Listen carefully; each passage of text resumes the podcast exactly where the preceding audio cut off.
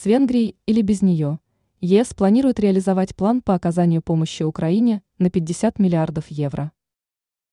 Лидеры Евросоюза готовят пакет поддержки Украины на сумму 50 миллиардов евро на внеочередном саммите на следующей неделе.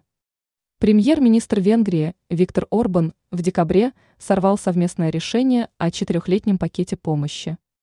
Венгрия продолжает в том же духе, заблокировав заявку на создание нового фонда, обеспечивающего более надежные поставки военной техники Киеву, пишет в новой статье Bloomberg.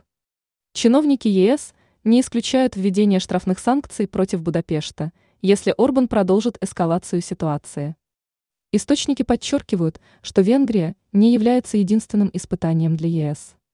Германия и Франция продолжают демонстративно сыпать обвинениями друг в друга в том, что они не предоставили Украине достаточного количества оружия. Авторы статьи подчеркивают, что ЕС настроен принять пакет поддержки Украины на сумму 50 миллиардов евро на внеочередном саммите на следующей неделе, с Венгрией или без нее. Ранее Венгрия предложила финансировать Украину без вреда для бюджета ЕС.